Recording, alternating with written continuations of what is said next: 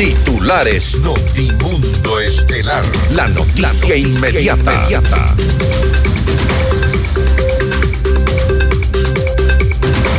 El presidente Daniel Novoa afirma que Ecuador está luchando contra grupos terroristas en un estado de guerra. 329 terroristas fueron detenidos durante los operativos de las Fuerzas Armadas y Policía. Además, cinco delincuentes fueron abatidos. El comandante de las Fuerzas Armadas, Jaime Vela, advirtió que las organizaciones terroristas se han convertido en un objetivo militar. El presidente Novoa dice que jueces y fiscales que ayuden a criminales serán calificados como terroristas. Ecuador ocupa las principales planas informativas del mundo luego de que encapuchados armados se tomaron las instalaciones de TC Televisión y transmitieran en vivo amenazas contra periodistas. La comunidad internacional se solidariza y respalda al gobierno en la lucha contra el terrorismo. El presidente Daniel Novoa remitió a la Corte Constitucional el segundo paquete de nueve preguntas que se suman a las once ya enviadas para la consulta popular. Fiscalía solicita prisión preventiva para el exministro del correísmo Javier Córdoba por presunto enriquecimiento ilícito. El exministro de Energía Javier Vera es llamado a juicio por cohecho. En la información internacional, el gobierno de Cuba impone duras medidas para combatir la crisis económica y la escasez de combustible.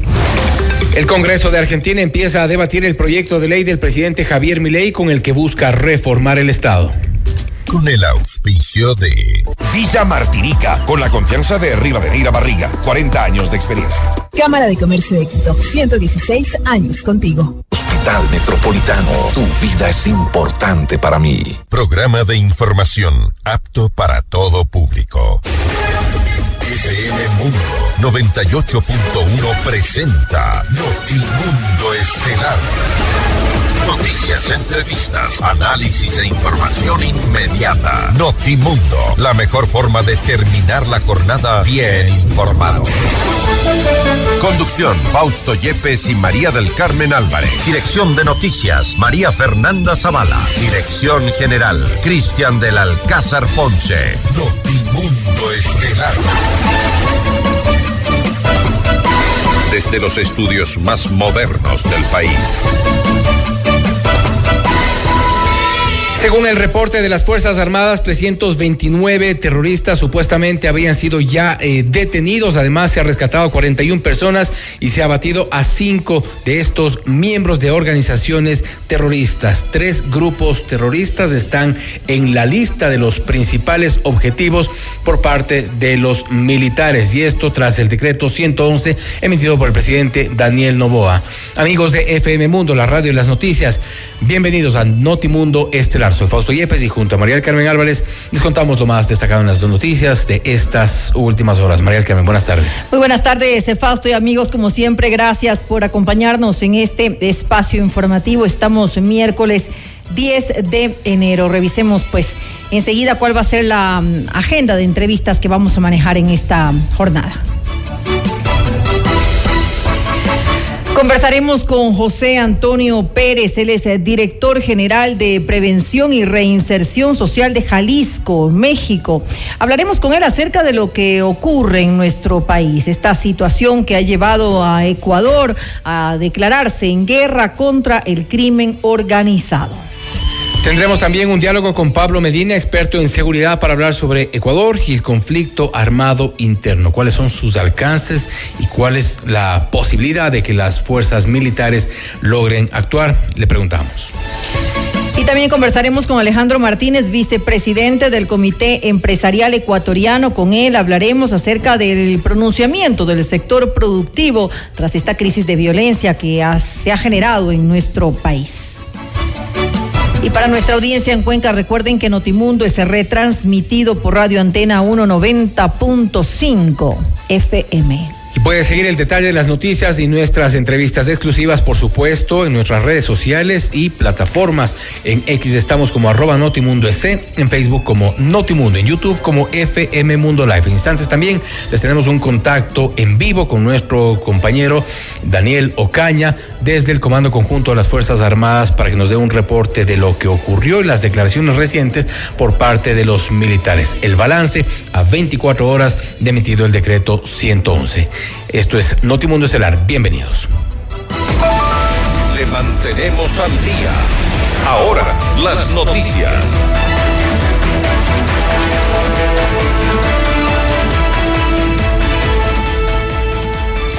Luego de casi dos días de violencia en atentados y actos terroristas en casi todo el país, el presidente Daniel Novoa se refirió a estos hechos mediante una entrevista radial. El mandatario dijo que la calificación de terrorista también incluirá a jueces o fiscales que ayuden a los criminales. Esto no lo podemos combatir de un solo lado y no es solo de bala, es también en la función judicial nosotros consideraremos a los jueces y fiscales que apoyen a líderes identificados de estos grupos terroristas también como parte del grupo terrorista. A ver si es que de esa manera quieren hacer fallos absurdos. Es absurdo que a Colón Pico había un juez que lo había sacado seis veces de la cárcel. Mismo juez todas esas personas van a ser consideradas también como parte del terrorismo. Tiene 40, 50, 60 renes en alguna cárcel y hablan de derechos humanos los secuestradores de 40 personas. Estamos locos, pues. Asustados, pues.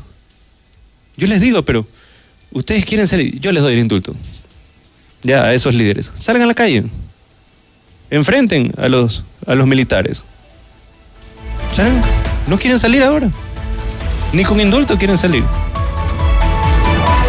Y lo ofrecí en este momento, hacemos contacto ya en vivo con nuestro compañero Daniel Ocaña, que está en el Comando Conjunto de las Fuerzas Armadas, donde hace pocos instantes se dio una rueda de prensa y con el primer balance por parte de los militares de los operativos que se han realizado en todo el territorio nacional. Daniel, te escuchamos en los estudios. Cuéntanos. Fausto, María del Carmen, amigos y amigas de FM Mundo, muy buenas tardes. Me encuentro en estos momentos dentro del Ministerio de Defensa, donde hace pocos minutos acaba de finalizar una rueda de prensa entre el general César Zapata de la Policía Nacional y el almirante Jaime Vela, jefe del Comando Conjunto de las Fuerzas Armadas, nos dieron un balance de lo que ha sido la operación de ambas instituciones en las últimas 24 horas en el marco de la declaratoria del conflicto armado interno decretado por Daniel Novoa el pasado martes. Entre los principales datos es que más de 300 eh, terroristas, como ahora los empiezan a catalogar, ya no los definen como delincuentes, sino como terroristas, han sido detenidos y principalmente se han enfrentado a las bandas del crimen organizado, los tiguerones, los choneros y los lobos. Aquí más de lo que dijo Jaime Vela, jefe del Comando Conjunto de las Fuerzas Armadas. Hemos logrado los siguientes resultados. Hemos capturado 61 armas de diferentes calibres, 418 municiones, 24 explosivos, Hemos detenido a 329 terroristas. Hemos rescatado a 41 personas que estaban de rehenes. Hemos abatido a 5 terroristas. Nos hemos enfrentado a tres grupos terroristas. Hemos recapturado a 28 personas privadas de la libertad que habían sido que se habían fugado. Hemos capturado 195 vehículos que habían sido robados, así como nueve embarcaciones, 19 de comunicación y 23, perdón, 230 kilogramos de sustancias sujetas a fiscalización. Como les dije, hemos empleado todos los medios que nosotros poseemos y está al servicio de la comunidad.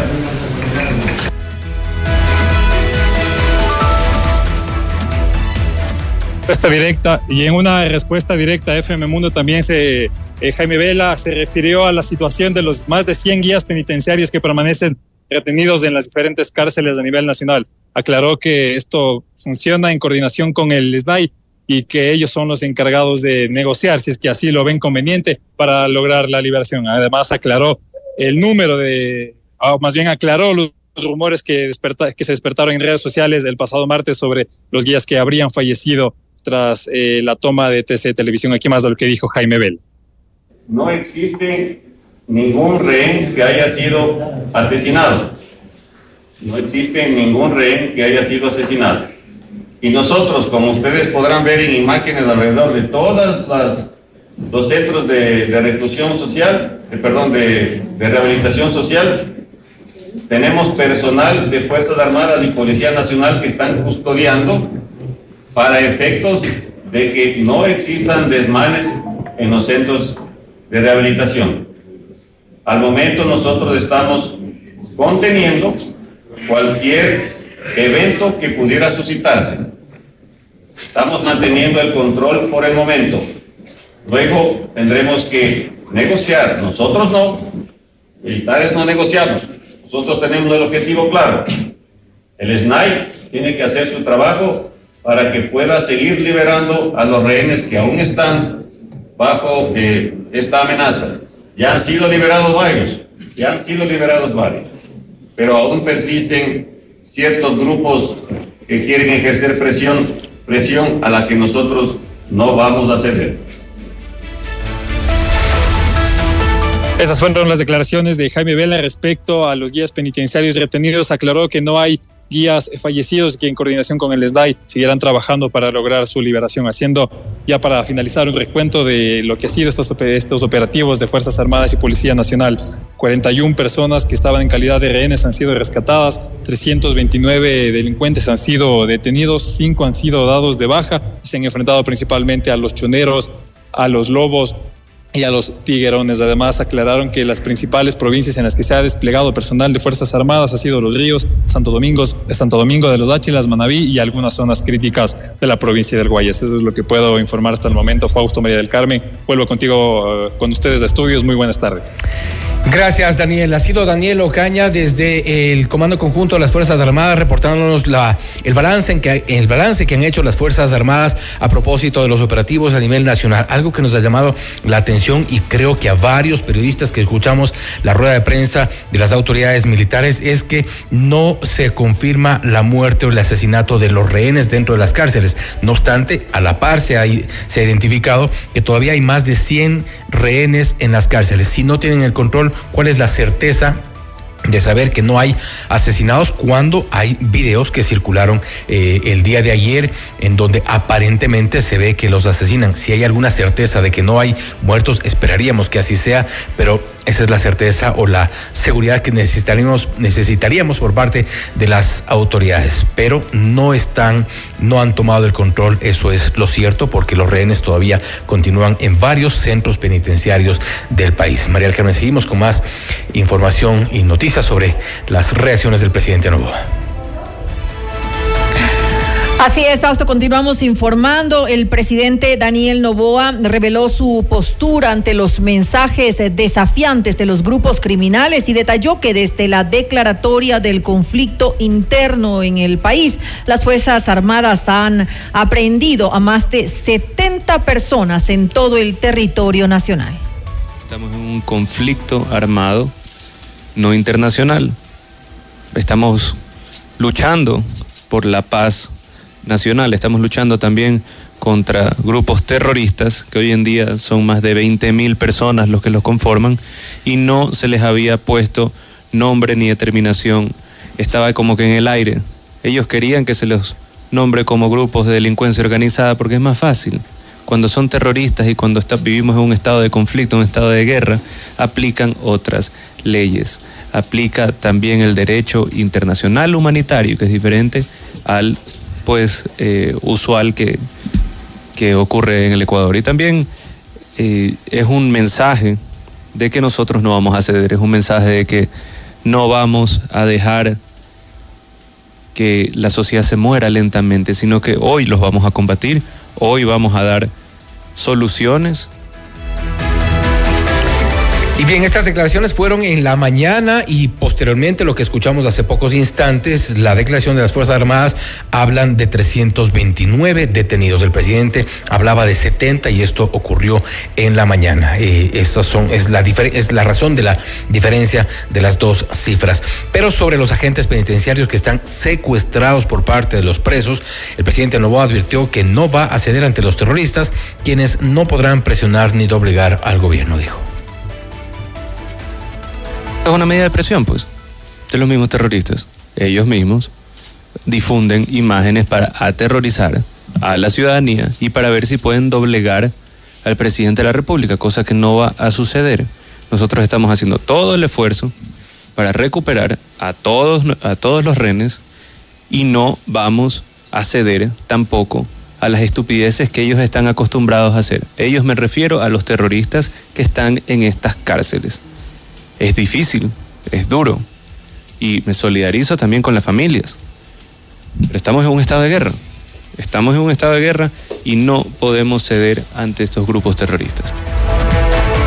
Además, el presidente Novoa anunció que desde esta semana comenzarán las deportaciones de extranjeros que se encuentran presos en nuestro país al momento. Es que no es extradición, es basado en acuerdos internacionales previos y también de acuerdo al a la ley ecuatoriana. Preso extranjero que tenga sentencia ejecutoriada de cinco años o más puede ser con, eh, con coordinación con la contraparte, puede ser sacado del país y enviado a su país. Estamos en constante comunicación con Colombia. Vamos a empezar con Colombia. Asimismo tenemos eh, venezolanos y peruanos, el cual entre colombianos, venezolanos y peruanos es el 90% de la población extranjera que tenemos en las cárceles. Ahí reducimos el hacinamiento y el gasto del Estado. Son 1.500 personas que el Estado está manteniendo. Está invirtiendo más en esas 1.500 personas que en el desayuno escolar de nuestros niños. Y el ex candidato presidencial Jan Topic se ofreció a liderar todas las esferas de seguridad del Estado tras los últimos acontecimientos violentos que se reportaron en el país. El presidente Novoa rechazó esta propuesta y dijo que Topic no tiene la experiencia necesaria para este tipo de acontecimientos. ¿Cuál político? Eh, quedó cuarto en las últimas elecciones, no ha tenido ninguna trayectoria política ni ninguna experiencia bélica, ni ha sido parte de las Fuerzas Armadas, ni tiene experiencia en la confrontación contra grupos terroristas. Punto. El resto, yo confío en las Fuerzas Armadas, confío en la cooperación internacional. La Fiscalía General del Estado informó que inició la audiencia de formulación de cargos por terrorismo contra un grupo de sujetos armados que irrumpió en la sede de TC Televisión en Guayaquil. Según el organismo, esta diligencia se da vía telemática contra 11 de los 13 delincuentes que fueron detenidos por este hecho. La entidad agregó que los otros dos involucrados se encuentran a la espera de la respectiva audiencia de flagrancia, también por el delito de terrorismo en la unidad de menores infractores debido a que son adolescentes. Y luego de la reunión del Consejo de Seguridad y del Estado que fue convocada la tarde del martes por el presidente Daniel Novoa, el jefe del Comando Conjunto de las Fuerzas Armadas, Jaime Vela, dio un mensaje en contra de las agrupaciones delincuenciales que han sido calificadas como terroristas tras la ola de violencia de los últimos días. En el decreto ejecutivo 111, el presidente identificó como organizaciones terroristas a 22 bandas criminales. Vela dio el mensaje a la nación desde el Palacio de Carondelet en Quito, acompañado de Mónica Palencia, ministra de Gobierno, y de Interior, Giancarlo Lofredo, ministro de Defensa, Arturo Félix, secretario de la Administración Pública, y el general César Zapata, comandante de la Policía Nacional. Presidente de la República, Daniel Novoa Sin, a través del decreto ejecutivo número 111, nos estableció una misión muy clara. A partir de este momento, todo grupo terrorista identificado en el mencionado decreto se ha convertido en un objetivo militar el presente y el futuro de nuestra patria está en juego y ningún acto de terror nos hará claudicar. No vamos a retroceder ni a negociar. El bien, la justicia y el orden no pueden pedirle permiso ni agacharle la cabeza a terroristas. Estamos actuando con firmeza y contundencia en contra de todo intento de desestabilización y caos que se pretende realizar dentro del territorio nacional. Pueblo ecuatoriano, Esta lucha dará sus triunfos con el apoyo de todos y cada uno de ustedes. Hacemos un llamado patriótico. Juntos, hagamos flamear nuestro sagrado tricolor. Tengan la plena convicción de que sus Fuerzas Armadas y Policía Nacional cumpliremos con nuestro juramento de defenderlos con nuestras vidas si fuera necesario. ¡Venceremos! ¡Viva el Ecuador! Y en Notimundo al día, el comandante de la policía, Víctor Herrera, se refirió al número de detenidos por la toma de TC Televisión en Guayaquil. Enseguida, algo de lo que dijo. En el evento, eh, también en la parte externa, posterior al operativo, fue ubicado un vehículo también con cinco ocupantes más, que por versión de uno de los funcionarios del canal le identificó plenamente como los que habían ingresado también al canal, es decir, de los 13 que fueron detenidos en la parte interna más los cinco que fueron detenidos en la parte externa, estaríamos hablando de alrededor de 18 personas. Se está judicializando, se coordinó con Fiscalía porque este tiene que ser considerado un acto terrorista por la forma como ingresaron, por la forma como tomaron a las personas y cómo los utilizaron como rehenes. Eh, nosotros, luego de la evaluación con las unidades especiales, es decir, con las unidades de élites e investigativas, se siguen haciendo evaluaciones y peritajes para determinar verdaderamente cuál fue la motivación de estos delincuentes para ingresar al canal. Asimismo, dentro de las primeras pericias pudimos identificar que la mayoría de, esta, de estos delincuentes pertenecerían al GDO Los Tiguerones. Y una jornada de terror e incertidumbre se vivió en Guayaquil durante nueve horas de una convulsión que dejó como resultado 11 muertes violentas. Víctor Herrera, comandante de la policía, entregó más detalles en Notimundo al Día.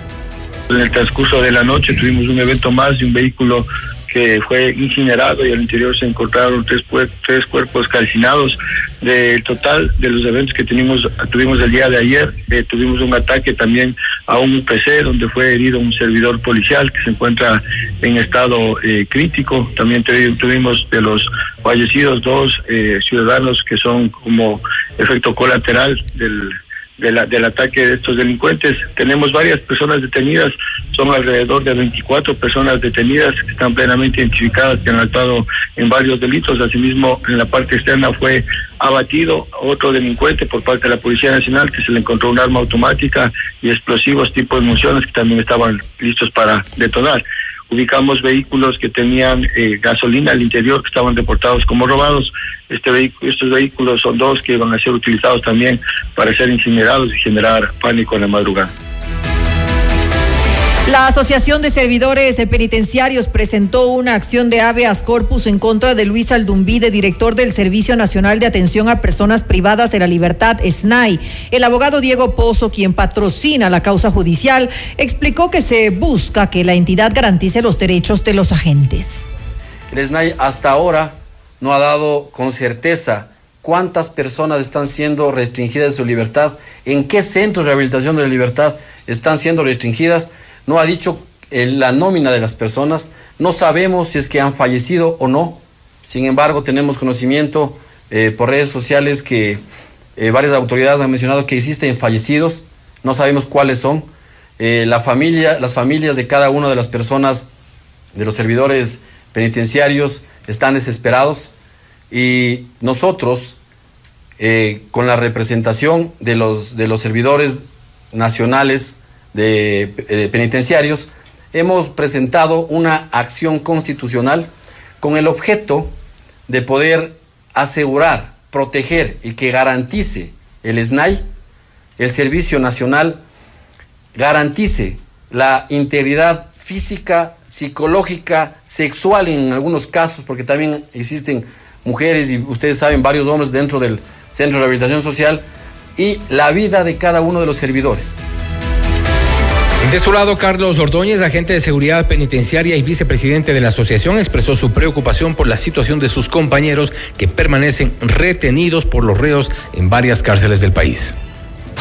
Realmente para nosotros es muy preocupante, es indignante y nos ha llenado de impotencia como nunca antes. Tristemente la asociación tuvo que crearse para esto, porque el Estado mismo no ha sabido garantizar unas condiciones laborales adecuadas para realizar bien la labor penitenciaria. Hemos vivido como cuerpo de seguridad penitenciaria, y permítame usar un, término un poquito cruel, prostituido Hemos venido de institución en institución, de institución rectora en institución rectora y tristemente nadie ha sabido cómo manejar el sistema penitenciario. Nosotros manejábamos armas. En el 2021 se hizo la entrega voluntaria. El SNAI entregó voluntariamente al Comando Conjunto de las Fuerzas Armadas nuestro armamento. Vaya a saber, ustedes que saben investigar, vaya a saber por qué lo hizo, ¿no? Y ahora las consecuencias. Entonces, eso esas autoridades han manejado nuestro cuerpo de seguridad. Ya lo dijo el doctor Pozo, sin logística, sin equipamiento, sin garantías. Una explosión se registró en la avenida Panamericana en el sector de Carapungo, esto es al norte de la ciudad de Quito, esta mañana. La policía aseguró que no existen víctimas por la explosión y sostuvo que continúan las acciones para detener a los responsables.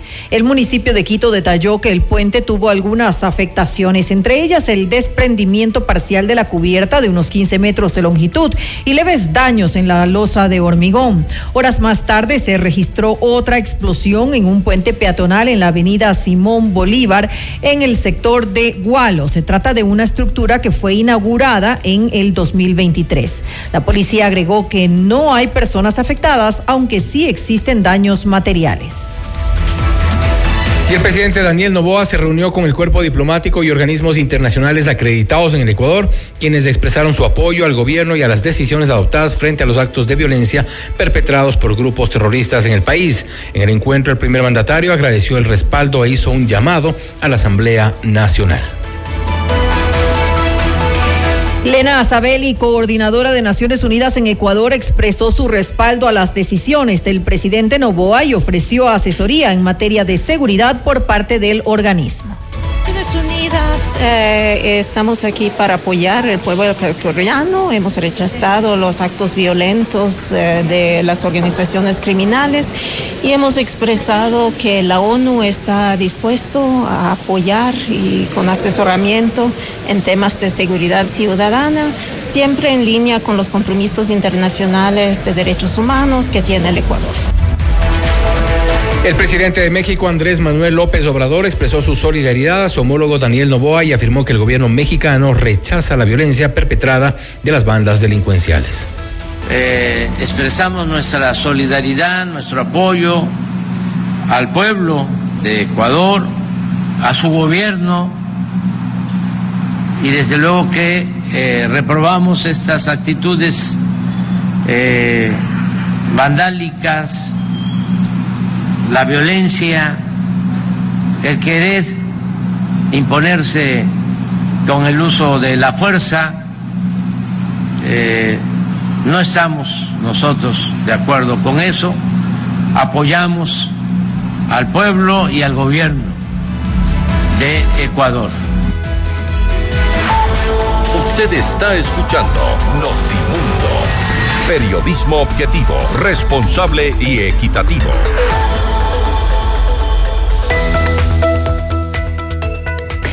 Vive en Villa Martinica, en el Valle de Tumbaco, casas de tres dormitorios, dos estacionamientos y patio desde 184 mil dólares. Arma la casa de tus sueños de manera personalizada, con piscina privada, pérgola con barbecue, diseño de iluminación y domótica. Visita villamartinica.com, la mejor experiencia a tu medida.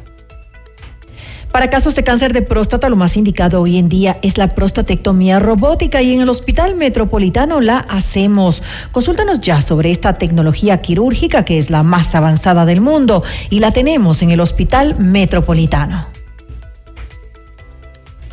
La Cámara de Comercio de Quito y la empresa eléctrica lideran la campaña Ecuador Ahorra. Apaga las luces innecesarias, desconecta dispositivos, optimiza el uso de electrodomésticos, adopta iluminación LED. Con una reducción de tan solo dos dólares por planilla, podremos alcanzar un ahorro colectivo del 20%. Esta cifra es necesaria para revertir esta situación. Un mensaje de la Cámara de Comercio de Quito.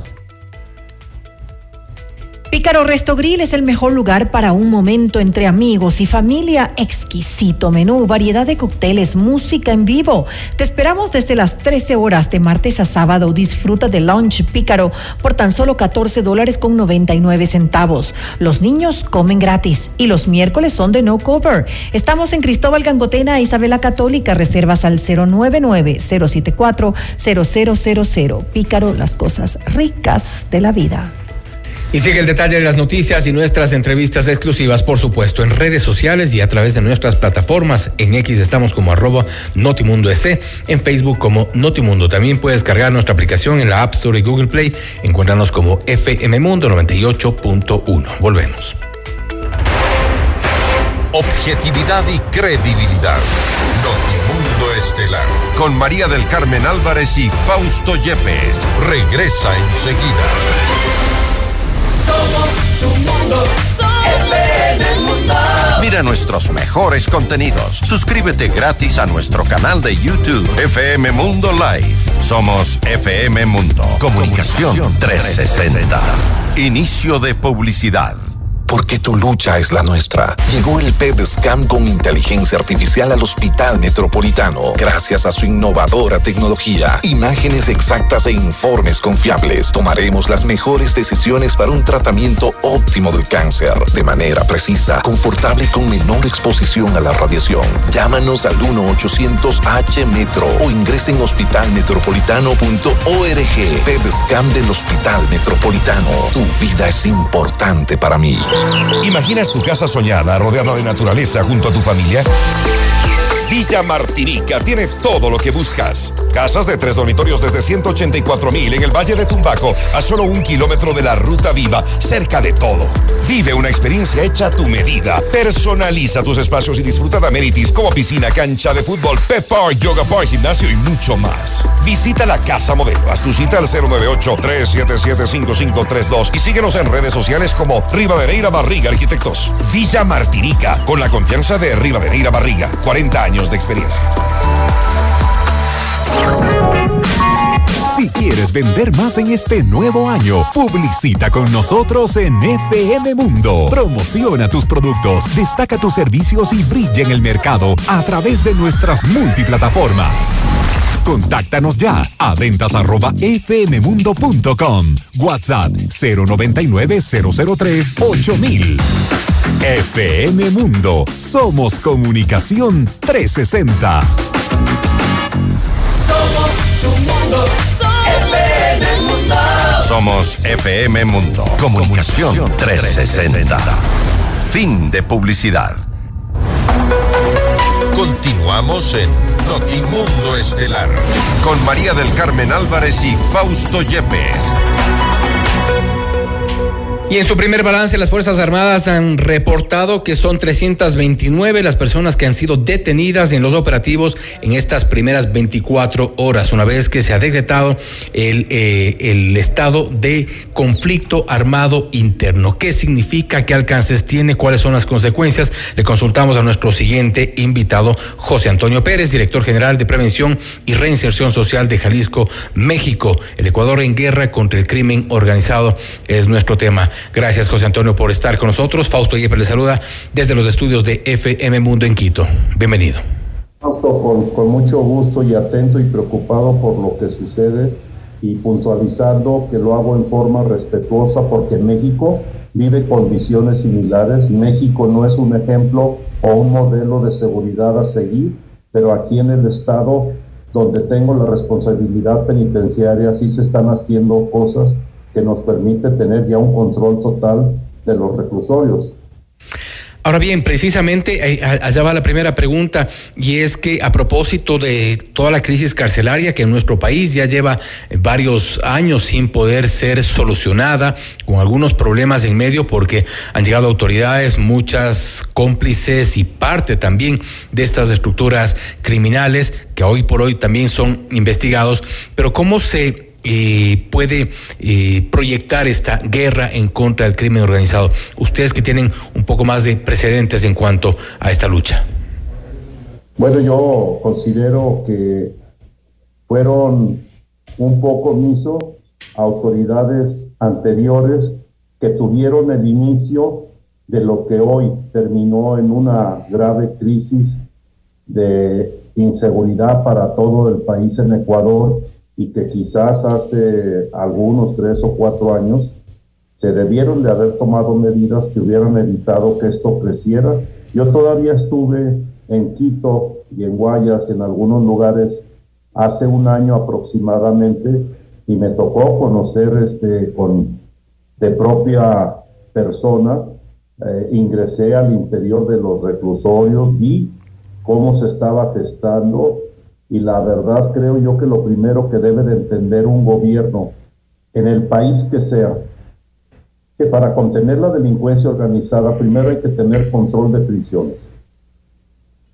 Es el regulador de la violencia en las calles, las prisiones. Muchas veces quienes tienen la responsabilidad de la seguridad pública no tienen la visión integral y el conocimiento de lo que nosotros llamamos criminología penitenciaria, inteligencia penitenciaria, dado que todos los delitos o casi todos los delitos, sobre todo los de alto impacto, se planean adentro de las prisiones, se ordenan desde las prisiones y posteriormente el botín se reparte desde las prisiones. Entonces pensar en contener a la delincuencia organizada en los niveles que lamentablemente hoy vemos en Ecuador era fundamental, es fundamental que primero el Estado haga de verdad un esfuerzo para tener el control total de las prisiones y sobre todo con mucho respeto al presidente Novoa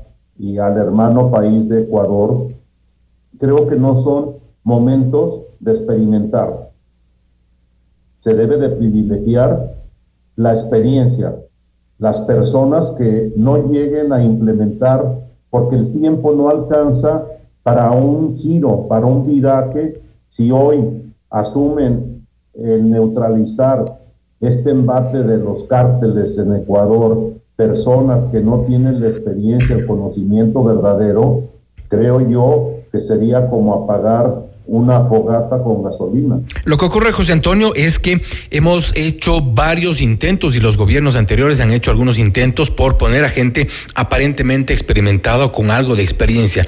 De hecho, esto es un, un episodio inédito en nuestro país y la gente que aparentemente tenía experiencia, ex jefes del Comando Conjunto, ex ministros de Defensa, eh, gente supuestamente experta en temas de, de seguridad, ha llegado a, estar en las direcciones del sistema carcelario, por ejemplo y los resultados no han sido eh, favorables. Como decíamos al inicio, llevamos años de una crisis carcelaria que no ha podido ser controlada en su momento y recuerdo eh, su visita a, Quito cuando se realizó un, encuentro de eh, precisamente con varias autoridades y gente también expertos en temas de seguridad.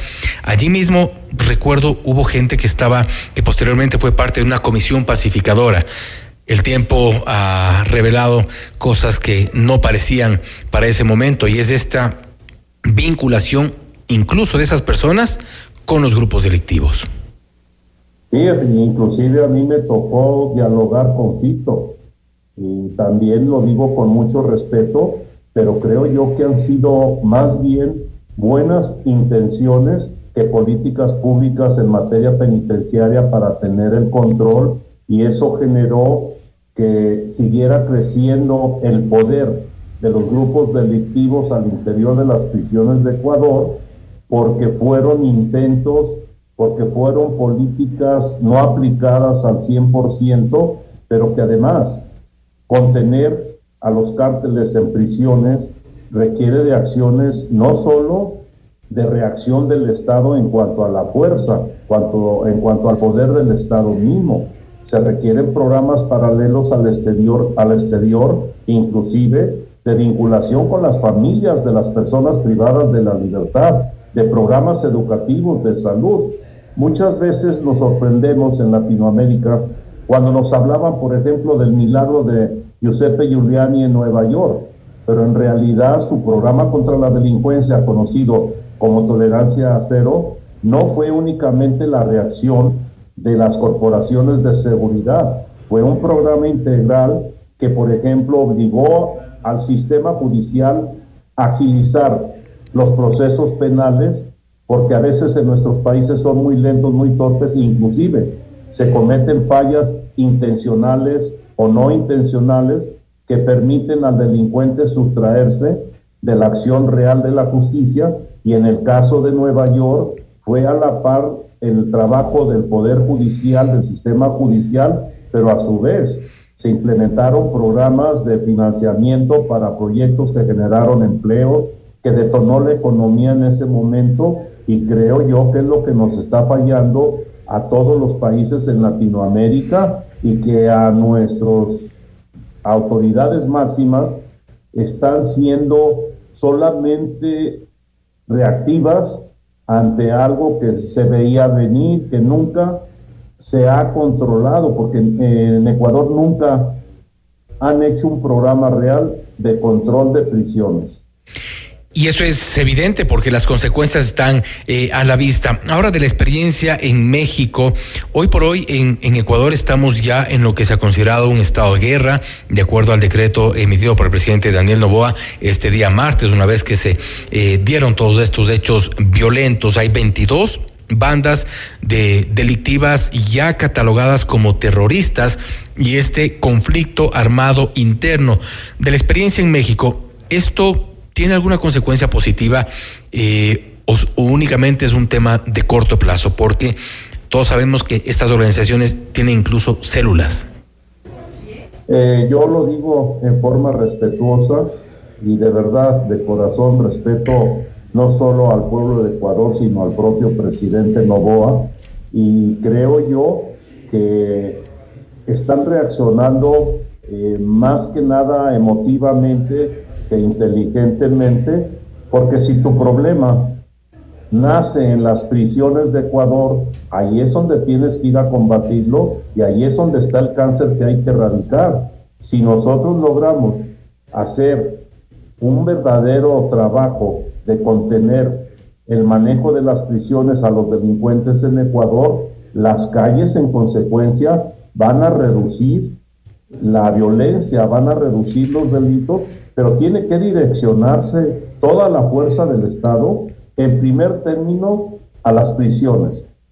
Es de ahí de donde se están dando las órdenes, no importa quién las ejecuta, lo importante es quién las está ordenando, porque es evidente que lo que hemos visto en estos últimos tres días en el Ecuador, de acciones violentas, eh, casi terroristas, son ordenadas por la gente que estaba en las prisiones. Entonces yo considero con mucho respeto que no se está tomando ahorita totalmente las medidas que puedan llevar a un corto plazo a dar la seguridad al pueblo de Ecuador, a la población de Ecuador, en cuanto a contener las delincuencias, si no se da el paso definitivo, que es el control de las prisiones, y tampoco hay medidas extraordinarias como Bukele porque Bukele también es una bomba de tiempo que tarde que temprano le va a tronar porque es imposible contener tantos delincuentes potenciales en un solo, en un solo núcleo penitenciario.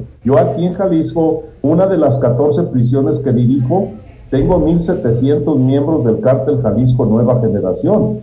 Y en cinco años de mi responsabilidad no he tenido un motín no he tenido más que algunas riñas individuales y he logrado avanzar. Entonces yo lo digo respetuosamente, debe el gobierno de Ecuador redireccionar la fuerza primero a prisiones y esto nos va a dar como consecuencia el manejo de las calles. Ahora bien, y con esto termino, eh, José Antonio, si bien la, la recomendación, digamos, es redireccionar toda la fuerza del Estado hacia las prisiones, hacia mantener el control.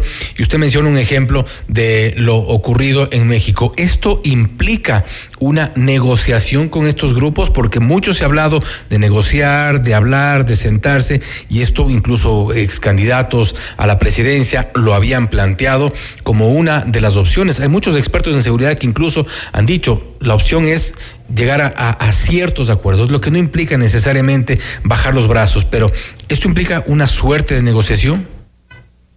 Yo considero que no, como tú lo señalas, Fausto, no es precisamente bajar los brazos ni negociar, de qué quieres que te dé para que tú dejes de agredir al pueblo de Ecuador y a sus instituciones. No, no es eso lo que se pretende. Pero yo, por ejemplo, te puedo decir, el Consejo de Pacificación solo hizo intentos de explorar los poderes fácticos al interior, pero nunca tuvo la certeza ni el poder para haber diagnosticado y recomendado las medidas que se debieran de tomar, porque aquí también hay un factor importante.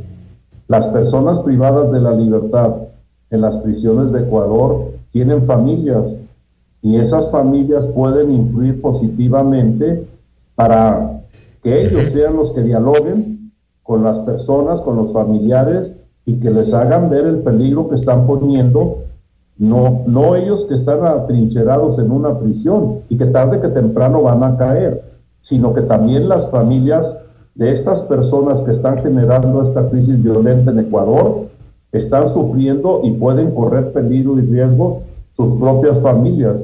Yo creo que sí debiéramos de hablar no de una negociación, yo hablo de un diálogo, siempre por encima del poder del Estado y privilegiando el interés del pueblo de Ecuador. Pero yo creo que sí es necesario que se siente, que se vean de frente, pero para que, como toda negociación, tenga un resultado positivo, necesitamos igualarnos al menos a la otra parte. Y ahorita parece ser que la otra parte se subió por encima del Estado ecuatoriano. Y es lo primero que deben de analizar sus expertos en cómo preparar el terreno de un diálogo sin renunciar a la fuerza del Estado. Interesante visión de nuestra realidad desde la experiencia mexicana. José Antonio, nuevamente, gracias por haber estado con nosotros. Es eh, un honor y una oportunidad y de verdad los mexicanos deseamos de corazón que tanto México como Ecuador superemos esta grave crisis. Gracias nuevamente por esos buenos deseos. Ha sido José Antonio Pérez, director general de Prevención y Reinserción Social de Jalisco, México, hablando sobre este Ecuador, nuestro país en guerra contra el crimen organizado. Usted está escuchando Notimundo. Periodismo objetivo, responsable y equitativo. Y una vez que han transcurrido las primeras 24 horas de decretado el estado de conflicto armado interno en nuestro país, lo que ha sido interpretado también como un estado de guerra interna, hay varias interpretaciones sobre los alcances que podrían tener las Fuerzas Armadas en esta incursión, en este objetivo que se han planteado, que es neutralizar al menos a 22 bandas identificadas por el presidente Novoa como terroristas. La noticia requiere profundidad. En Notimundo están los protagonistas de la noticia. Y precisamente para poder hablar sobre este Ecuador en un conflicto armado interno, en lo que ha sido llamado también como un estado de guerra, estamos inmediatamente conectándonos con Pablo Medina, experto en seguridad. También para hacer algunas reflexiones sobre lo que nos ha dicho hace pocos instantes José Antonio Pérez, director general de Prevención y Reinserción Social de Jalisco en México. Estamos ya en este momento con Pablo Medina eh, conectados. Gracias Pablo por estar con nosotros. Fausto Yepes le saluda, bienvenido. Muy buenas noches, Fausto, y muy buenas noches con todas y todos quienes nos escuchen. Gracias, eh, Pablo. Lo primero, eh, ¿cuáles, eh, las, ¿cuáles son las consideraciones que deberíamos tener los ciudadanos como tal cuando ha sido decretado este conflicto armado interno? Se ha, dicho, se ha dicho un estado de guerra cuáles son las consecuencias, qué significa esto para poder entender y que nuestros oyentes puedan también eh, saber cuáles son los alcances de las Fuerzas, Armadas. A ver, eh, en primer lugar, en el Estado ecuatoriano, constitucionalmente, nosotros tenemos solo una herramienta excepcional, que es justamente lo que denominamos estado de excepción. Pero este estado de excepción puede ser calificado por varias causas, por conmoción interna, desastres naturales, etcétera. Lo que hace el presidente de la República el día de ayer es calificar un estado de excepción que de hecho ya había sido decretado el día lunes y dice es un estado de excepción por conflicto armado interno. Esto tiene algunas consecuencias jurídicas a nivel nacional e internacional.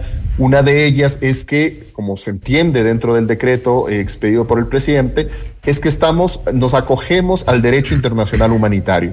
El derecho internacional humanitario, que es el derecho que comúnmente se conoce como derecho de guerra, no desplaza en sí los derechos humanos, pero sí desplaza en alguna medida el tratamiento de algunas circunstancias eh, a través de derecho interno.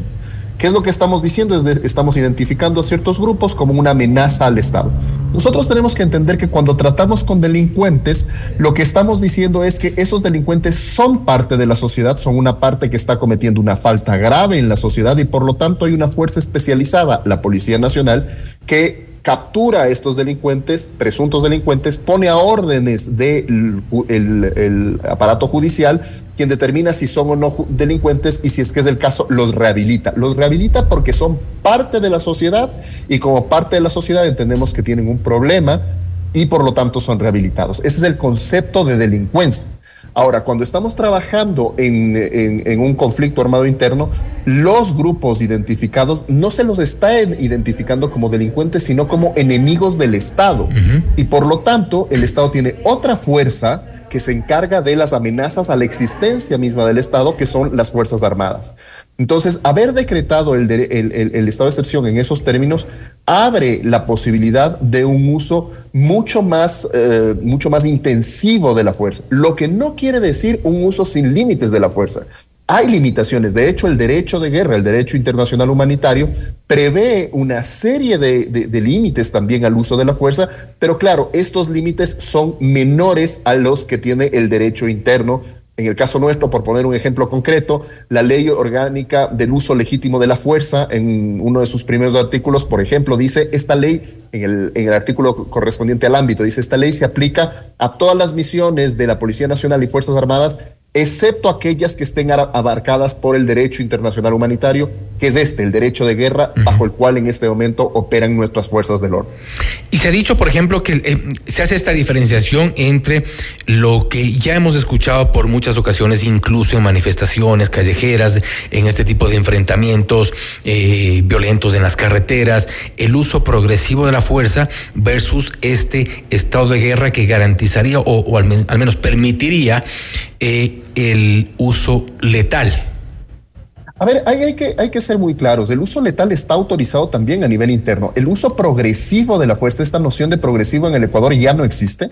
Desde la publicación de la ley orgánica del uso legítimo de la fuerza, se deja claro que se puede emplear cualquier nivel de fuerza, pero los estándares para el uso letal son muy estrictos. Es decir, en concreto, eh, la única situación en la que se utilizaría, se autoriza el uso letal de fuerza es cuando una vida está en inminente riesgo, sea la vida del propio servidor policial o sea la vida de alguien más. Es decir, ahí se autoriza el uso letal.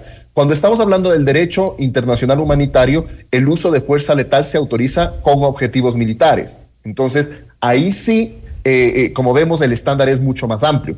Ahora, hay una restricción que es importante. En el derecho internacional humanitario, ante la rendición del enemigo, se vuelven a utilizar todos los estándares normales. Es decir, en el momento en el que, por ejemplo, los militares eh, encuentran a uno de estos grupos que han sido identificados y ese grupo se rinde, los militares no pueden ejecutarlos, ni mucho menos. Ellos tienen que ser puestos a órdenes de una autoridad judicial y tratados bajo el derecho. Porque existe el riesgo de las ejecuciones extrajudiciales. Exactamente. Nosotros que tenemos que saber que la existencia de derechos humanos, la existencia de todos estos estándares, muchas veces es visto por la sociedad como un límite para el ejercicio de fuerza del Estado y es entendible ante la zozobra, el miedo en el que nos encontramos. Sin embargo, estos estándares en principio existen para la defensa de los ciudadanos comunes, para que el Estado no abuse de ese poder, para que no existan desapariciones, ejecuciones extrajudiciales, etcétera, porque eso sí podría generar mayores problemas que, eh, que soluciones aunque entiendo perfectamente que en la situación en la que nos encontramos, probablemente al Estado ecuatoriano le quedaban muy pocas opciones y de ahí la decisión del presidente de la República. Y precisamente a propósito de esas muy pocas opciones que le quedaba al Estado ecuatoriano, el decreto 111 del presidente Daniel Novoa habla de estas 28 organizaciones a las cuales ya las llama, las coloca como terroristas. En la rueda de prensa de las Fuerzas Armadas hoy precisamente se eh, que se ha detenido a 329 terroristas que hay, eh, se ha dado de baja a otros tantos eh, y inmediatamente se los ha trasladado a esta condición de terroristas. No obstante, en el decreto, y hay una diferenciación sobre la cual se ha generado un debate, si se trata de organizaciones delictivas con actividades terroristas u organizaciones terroristas, aun cuando el presidente las cataloga como terroristas, no hay una suerte de eh, exageración allí. A ver, lo que pasa es que el uso del terrorismo también se, se, se, emplea de forma política y jurídica. De forma política mm, podemos determinar que alguien es terrorista. Jurídicamente hablando, el terrorismo es un tipo penal en el Ecuador y por lo tanto, para, ser, para que alguien sea terrorista tiene que haber un juez que se pronuncie al respecto y que un tribunal en realidad, porque es un, un tipo penal, que se pronuncie al respecto y que determine que alguien es o no es un terrorista. Entonces, eh, el llamarlas o no, o no llamarlas terroristas, incluso en el decreto, no tiene un efecto real. Eh, el efecto real es que, esté, que declaremos un conflicto armado interno. Ahí hay un efecto real. El llamar o no terrorista no tiene una, un, un, una consecuencia. Lo que lo que sí es importante pensar, y esto creo que es algo que todos tenemos que tener en cuenta, es que esta declaratoria le permite al Estado tener un poder reactivo más importante. Sin embargo, eso solo es un componente de lo que debería ser una amplia política pública y que lastimosamente no estamos viendo. Eh, teóricamente era el famoso plan Fénix que todavía no conocemos, pero ¿a qué me refiero con una amplia política pública? A que no solo se requiere la respuesta del Estado, sino también ¿Qué pasa con el aparato judicial? ¿Qué pasa con la rehabilitación social? ¿Qué pasa con la prevención del delito? ¿Qué pasa con las protecciones a la política pública, al, al, aparato político del Estado? ¿Por, ¿Por, qué esto es importante? Porque si es que supongamos por un segundo que las Fuerzas Armadas tienen un éxito rotundo, uh -huh. capturan a todos los delincuentes, el día de mañana no hay ni uno libre. Los entregan al aparato de justicia. Si el aparato de justicia es corrupto, eh, pronto estarán de nuevo en las calles y en 60 días más tendremos la misma situación o peor.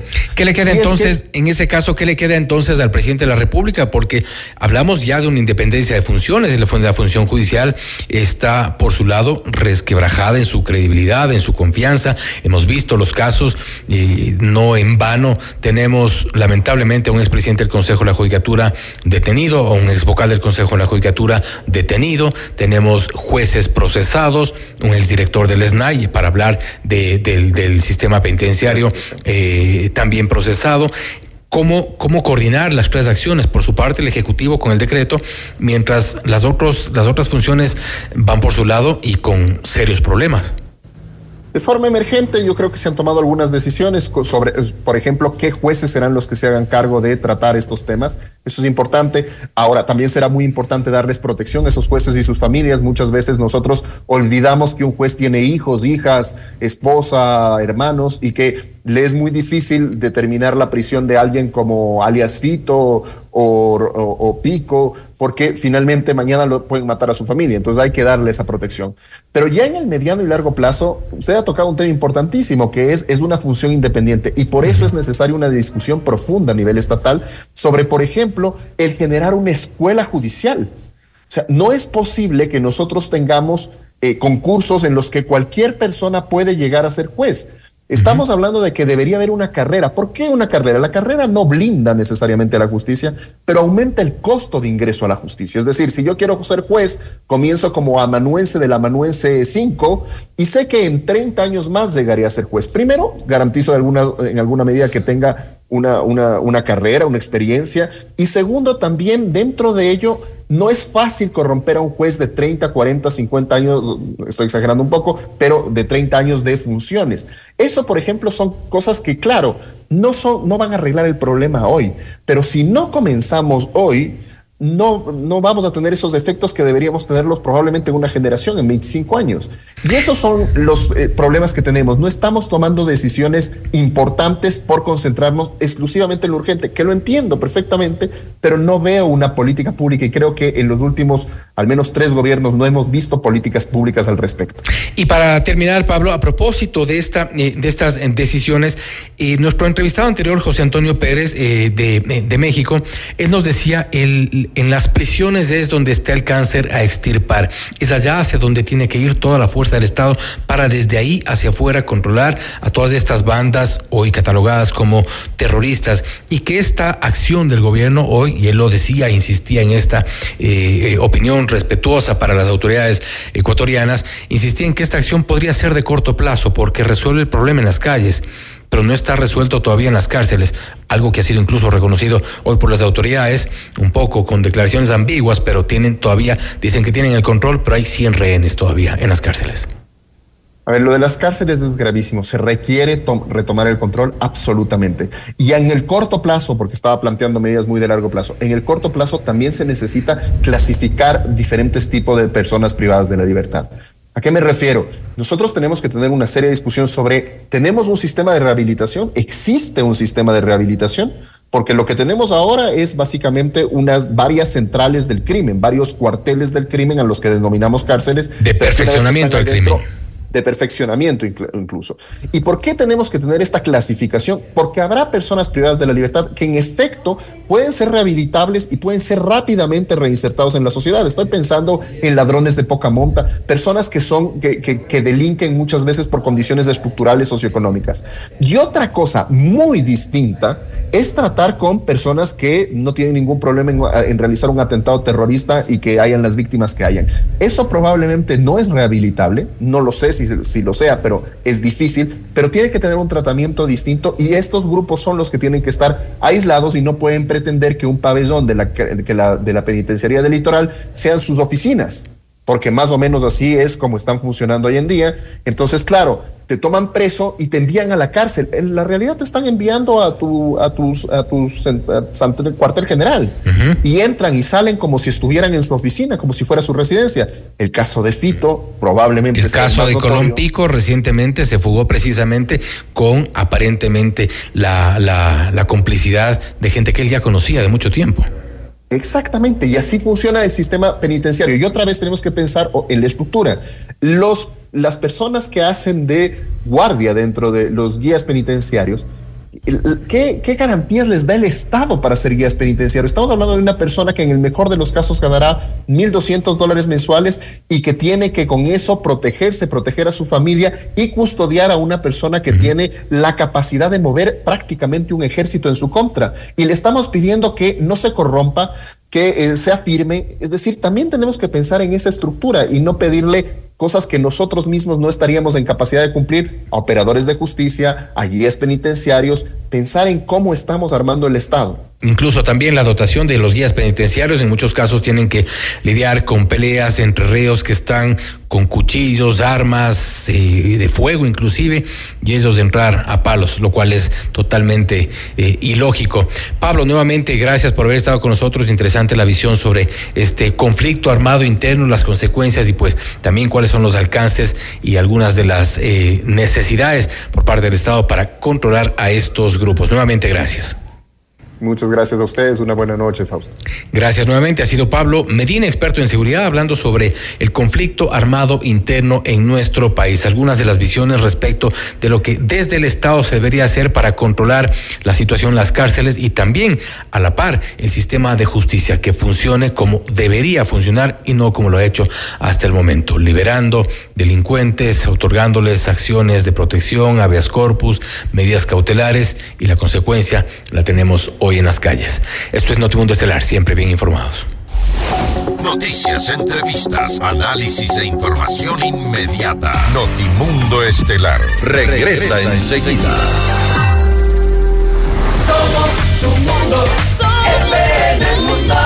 Sigue nuestra transmisión en video FM Mundo Live por YouTube, Facebook, X y en fmmundo.com. Somos FM Mundo. Comunicación 360.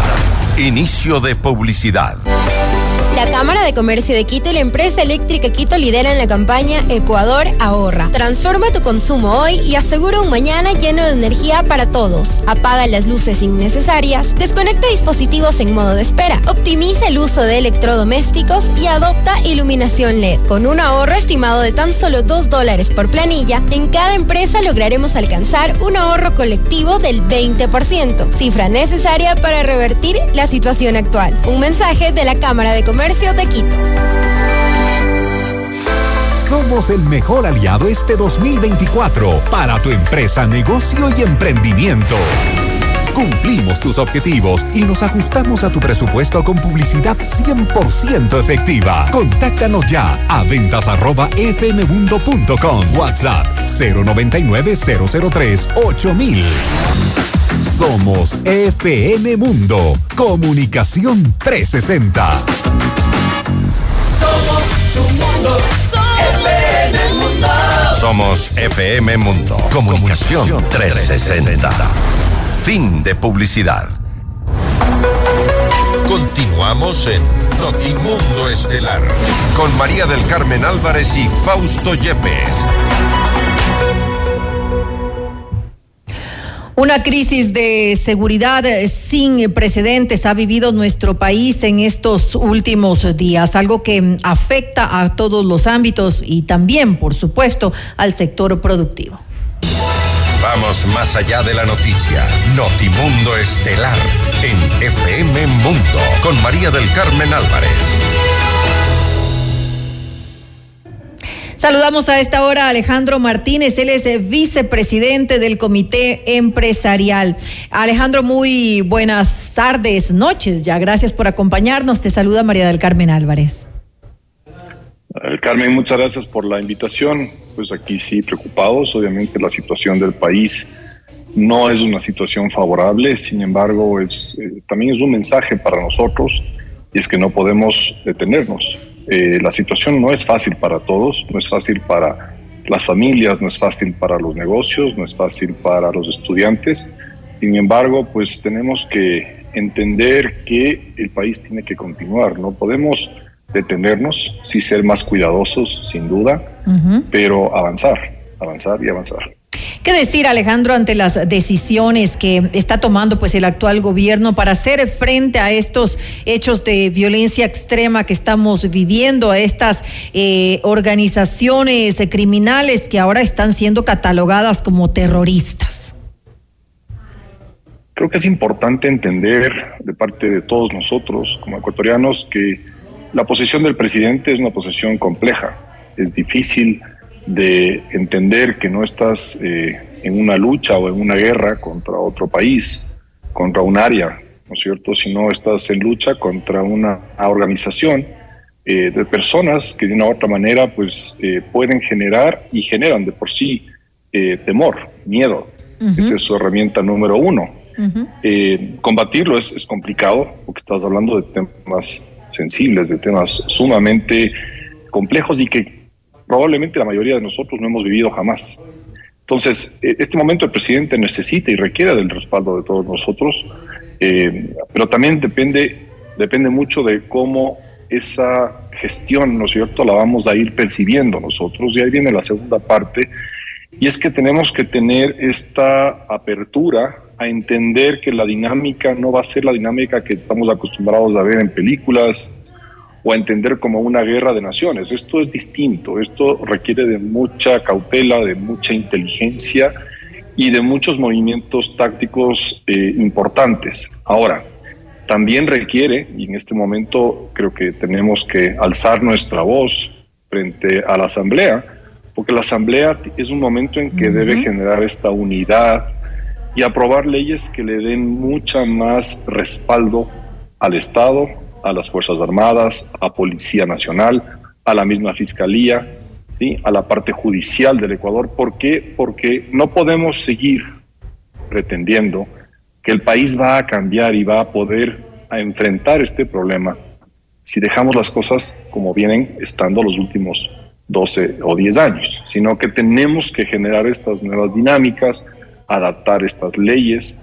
Eh, el presidente está sugiriendo una consulta popular. Creo yo que en este momento la consulta, más allá de que si es oportuna o inoportuna, va a tomar su tiempo, va a tomar todo un tiempo en generar la campaña, ir a votación, eh, promover a que la Asamblea discute esas leyes. Ahorita creo que es momento de que nosotros como ciudadanos ya exijamos a la Asamblea justamente ya ser prácticos, ser útiles justamente para lo cual necesitamos una Asamblea Nacional, modificar leyes o inclusive ciertos temas constitucionales que le den esa facultad al Estado de poder actuar rápidamente. Es decir, que de alguna manera también se puedan viabilizar las operaciones eh, que se dispongan de ahora en adelante por parte del, del gobierno, del Ejecutivo y también eh, de las Fuerzas Armadas que han sido encargadas. Sí, o sea, estamos en un estado de guerra. eh, con el decreto de ayer estamos oficialmente en ese estado. Eh, eso le da ciertas facultades justamente a Fuerzas Armadas y Policía Nacional. Eh, limita ciertos derechos, obviamente, pero eh, yo creo, o más bien dicho, te diría que en la parte ya práctica de esto se requiere un poco más. Si estamos viendo, ¿no es cierto?, en el caso Metástasis, una corrupción generalizada en juzgados, en la misma fiscalía, en la misma policía, eh, en todas las instituciones del Estado. Necesitamos también arreglar eso, componer eso para que la ejecución de todo esto que, veni- que viene dándose, es decir, una buena inteligencia, unas buenas operaciones, eh, captura de estas personas, eh, pero procesarlos legalmente porque se requiere hacerlo, ¿sí? Si es que volvemos a una justicia que está permeada, que está absolutamente contaminada, pues vamos a seguir haciendo nada, ¿no? Tenemos que tener esa, esa habilidad y esa capacidad, pero también esa exigencia a que las leyes operen, a que las, la, la justicia pueda operar y opere adecuadamente. Ahora, ¿cómo se ven eh, afectadas las actividades eh, productivas, eh, las exportaciones que son tan importantes para los ingresos que requieren en nuestro país, eh, con una situación como la que estamos viviendo actualmente? Tenemos que sumar una serie de cosas. Desde hace un tiempo atrás, ¿no es cierto? Ya habíamos escuchado de algunas empresas con vacunas, es decir, que pagan por, por, por no ser extorsionadas, porque están siendo extorsionadas, eh, por contaminación de droga, inclusive por, por forzar a las empresas a lavar activos eh, y una serie de, de- de factores, ¿no es cierto? Esto a la larga lo que le vuelve al país es menos competitivo, menos atractivo a la inversión. Y hemos visto, no es la única causa, pero es un- hemos visto como consecuencia un, un deterioro de las exportaciones, una, un, un, digamos, un freno a la economía nacional, ¿sí? un aumento de los costos complicados para todos los ecuatorianos, sin duda. Y obviamente, eh, sumado a esto, todo lo que hemos vivido en estos últimos dos, tres semanas, ¿no es cierto?, en que se va, eh, se escapan de la cárcel, pues líderes eh, del narcotráfico eh, que están sentenciados, eh, los problemas que vimos ayer, cómo invadieron eh, TC Televisión, que ya es una entidad privada de comunicación, eh, y lo hicieron en vivo, ¿no es cierto? Todo este tipo de cosas eh, a la larga, pues generan justamente este temor. Ayer vimos un, un- un caos vehicular aquí en la ciudad de Quito. Eh, vimos varias cosas ayer en el país, pero eh, cerraron negocios, ¿no es cierto? De, de- de no abrirlos, simplemente cerraron. Hoy día vi que había bas- bastantes negocios que, que no abrieron. Que no abrieron, Porque claro. justamente había mucho, había la motivación por parte del Ministerio de Trabajo de que la gente, en lo que pueda, haga teletrabajo. Eh, y está bien, es decir, tenemos que manejar un, un equilibrio entre no tener miedo, pero ser cautos, Pero entonces pero es, seguir operando. Entonces es importante que haya esa, e- e- ese apoyo, ese respaldo a las decisiones que se van a tomar de ahora en adelante. Tú lo decías hace un momento, hay factores que, que ya vienen afectando directamente al sector productivo, el tema de las, de las vacunas, lo mencionabas también, las, la contaminación de drogas, cuando en, en el caso de las exportaciones, que son tan, tan, tan importantes para nosotros. Eh, eh, ante esto, eh, debería tal vez haber más eh, comprensión o va a haber, porque ya hemos visto eh, algunos pronunciamientos comunicados de la FedExport, de algunos, de algunos gremios también importantes, en los cuales se brinda este respaldo a, a las acciones que se están tomando. Esa debe ser entonces la postura. Sí, el sector empresarial le va a apoyar al presidente. En este momento es importante que él cuente con el apoyo de todos nosotros, refiriéndome a todos los ecuatorianos, eh, porque necesita actuar, necesita que justamente los ecuatorianos generemos la presión adecuada a las autoridades legislativas, a las autoridades judiciales, y a las del Estado en general para que justamente eh, sean parte de la solución, no sean parte del problema, no sean un impedimento a que la justicia pueda cumplirse, no sean un impedimento a que las operaciones eh, militares y, policiales sean efectivas. Tenemos que ser un eh, parte, esta parte de la sociedad tiene que ser una, una, una, parte importante de ejercer esa presión clara, ¿sí? esa información también clara de qué es lo que está sucediendo y qué es lo que se requiere hacer y qué es lo que estamos esperando que justamente estas autoridades de todo el Estado ecuatoriano pues cumplan las funciones para las cuales fueron electas, en su caso de, de, haber sido electas, o designadas en el caso de gente que trabaja en el Estado.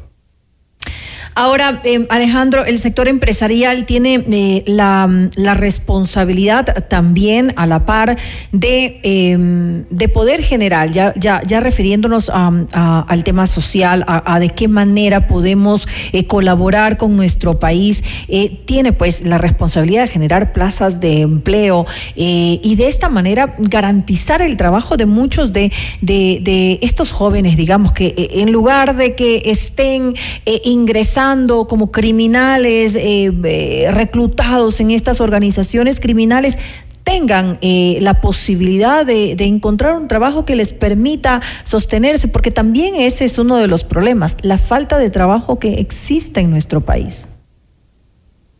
Sí, o sea, lastimosamente el país viene acarreando una, una, serie de dificultades desde hace unos 10, 12 años a justamente generar o provocar estas oportunidades de las que te mencionas, porque más que sea una responsabilidad es algo natural. Eh, un, empresario, por más pequeño o grande que sea, lo que va a fomentar siempre es justamente crecer. Esa es su misión. Su misión es crecer, eh, hacer que su empresa crezca o la empresa para la cual trabaja eh, crezca. Y eso, como consecuencia, conlleva más plazas de trabajo, conlleva inclusive una, una mayor inversión, una economía más sana, más impuestos, es decir, genera toda una serie de, de, actividades que, que, yo creo que todos queremos que sucedan. El tema es que no se ha dado esos espacios, por un lado, más allá de la buena voluntad que sí existe y siempre ha existido y siempre existirá de parte de cualquier empresario. Los empresarios tenemos esa naturalidad de buscar crecer. Ahora, la coyuntura actual nos exige más, sin duda, y creo que el mensaje del presidente Novoa, eh, por ahora, lo veo, lo veo claro, lo veo y lo vemos todos eh, claro en el sentido de ir recuperando justamente esto, ¿no? La paz social, por un lado, esta tranquilidad del Estado y la tranquilidad de la sociedad de que puede existir efectivamente eh, un, paz, coherencia, no sé, menos corrupción, es decir, una serie de factores que ayudan, sin duda, porque son herramientas que están generadas justamente a través de leyes, constitución, etcétera, para que todos nosotros, que somos parte de, la actividad económica y la actividad social de este país, pues podamos justamente ir buscando estas oportunidades o creándolas para que vayamos ocupando esos espacios.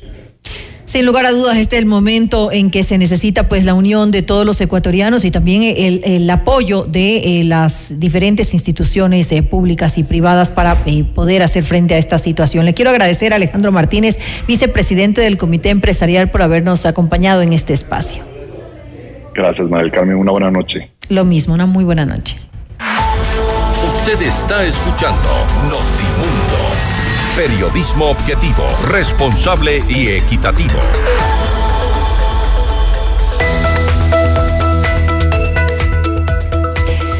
Vive con estilo en Villa Martinica, en una ubicación estratégica de Tumbaco, cerca de todo. Desde 184 mil dólares puedes obtener tu casa de tres dormitorios. La podrás personalizar a tu gusto. Disfruta de la naturaleza y fabulosas áreas comunales pensadas para ti y tu familia.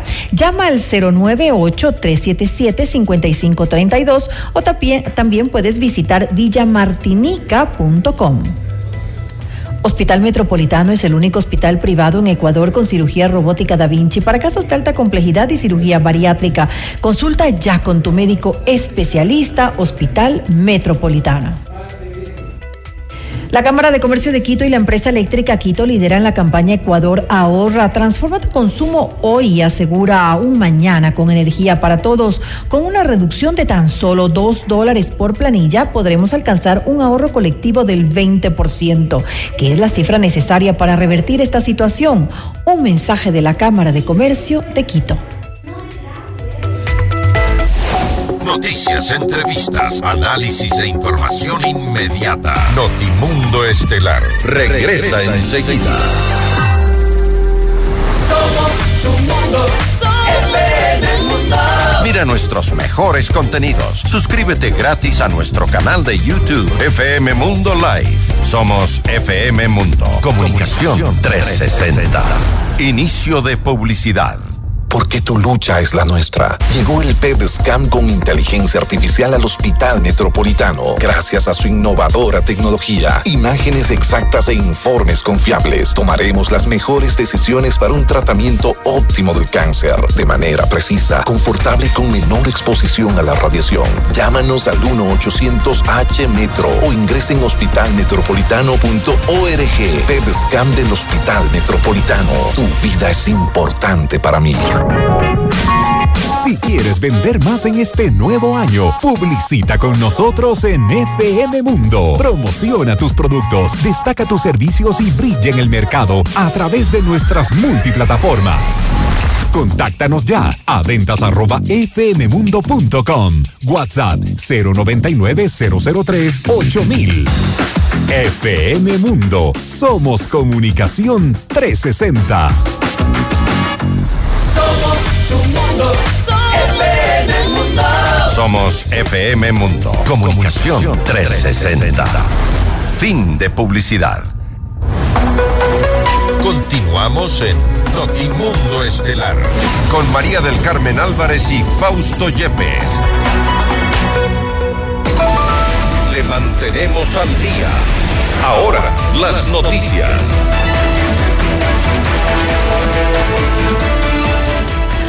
Un juez anticorrupción acogió el pedido de fiscalía y dictó prisión preventiva para los 11 procesados por el delito de terrorismo tras irrumpir en la sede de TC Televisión en Guayaquil. Dos de los 13 detenidos son menores de edad y su caso fue tramitado por un juez de la unidad de adolescentes infractores, quien por la tarde acogió el pedido de la fiscalía. El magistrado dispuso internamiento preventivo para los dos jóvenes. Increíble, hemos eh, visto cómo jóvenes han estado involucrados en este tipo de actos. Esperamos también la fuerza de la ley y eh, todos los, los recursos que tiene la función judicial para procesar a los detenidos. Vamos con más información y esta vez la Fiscalía solicitó fecha y hora para la instalación de una audiencia de formulación de cargos en contra de Fabricio Colón Pico por su presunta participación en el deli- delito de intimidación en contra de la fiscal Diana Salazar. La causa recayó en el despacho de uno de los jueces de la Unidad Judicial Penal de Pichincha. El anuncio se produjo esta tarde luego de las denuncias públicas que hizo Salazar durante la audiencia de vinculación de ocho personas en el llamado caso Metástasis.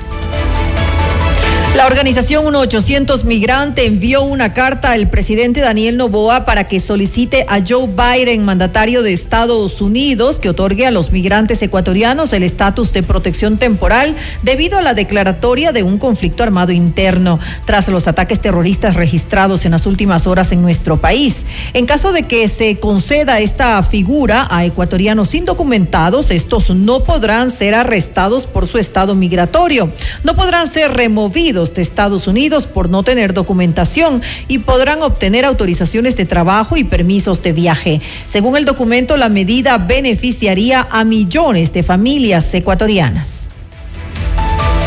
Los aeropuertos internacionales José Joaquín de Olmedo y Mariscal Sucre de Guayaquil y Quito respectivamente están operando con normalidad. Sin embargo, existen ciertas restricciones y algunas aerolíneas han cancelado vuelos.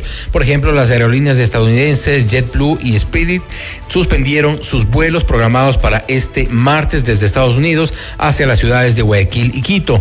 No obstante, Spirit retomó su operación hacia el puerto principal desde Fort Lauderdale la tarde de este miércoles. Por otra parte, JetBlue también suspendió las operaciones previstas para este miércoles y jueves hacia Guayaquil desde Nueva York y Fort Lauderdale. Con 135 votos a favor, el Pleno de la Asamblea aprobó el pedido de cambio de orden del día mocionado por los asambleístas Viviana Veloz, Vicente Tayano, Valentina Centeno, Camilo Salinas, Lucía Pozo, Mariana Yumbay y Sofía Sánchez, que incluye el tratamiento del proyecto de resolución para apoyar el decreto ejecutivo número 111 emitido por el presidente de la República, en el cual se reconoce la existencia de un conflicto armado interno. Y en estos momentos el Pleno de la Asamblea Nacional se realiza el segundo debate del proyecto de ley de competitividad energética, calificado como urgente en materia económica por el presidente Daniel Novoa. La normativa crea herramientas para solucionar la crisis en materia eléctrica que afecta al país. El debate se realiza sobre la base de un informe de la Comisión de Desarrollo Económico que previo a la aprobación recibió y sistematizó 102 documentos con observaciones de las autoridades de diferentes carteras de Estado, actores de la sociedad civil, representantes de gremios y organizaciones. La propuesta busca incrementar nuevas fuentes de energía para la generación eléctrica, así como robustecer la infraestructura de transmisión y distribución. En otra información, el presidente Daniel Novoa envió a la Corte Constitucional el segundo paquete de nueve preguntas para incluir a las once ya presentadas. Estas preguntas adicionales remitidas por vía digital se refieren a un cambio en las reglas para conceder el indulto presidencial, reformas constitucionales y legales sobre la extradición, extinción de dominio, minería ilegal, juzgamiento a policías y militares que combaten al crimen organizado y la contratación por horas. Peace. Y atención, el juez nacional Marco Rodríguez acogió el pedido de la fiscal general del Estado, Diana Salazar, y dictó prisión preventiva para el exministro de Gobierno de Rafael Correa, Javier Córdoba, y dispuso oficiar a la Interpol para su localización y captura, especialmente en Colombia y Estados Unidos de América. Eh, además, el magistrado ordenó la retención de las cuentas bancarias que el procesado mantenga en el sistema financiero nacional y la prohibición de enajenar bienes inmuebles y vehículos registrados a su nombre. La instrucción fiscal durará 90 días según la teoría de la fiscal Diana Salazar, entre el 2012 y 2018, mientras Córdoba estuvo en la función pública, su patrimonio se incrementó de manera injustificada en 1.2 millones de dólares.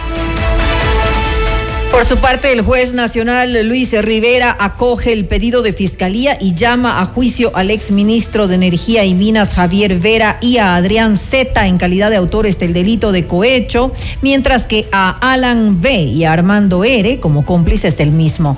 En octubre del 2022, a través de la filtración de un audio, se conoció que el exministro habría recibido 150 mil dólares a cambio de la coordinación zonal de Imbabura de la Agencia de Control energético. Los acontecimientos más importantes en el mundo se los contamos a continuación.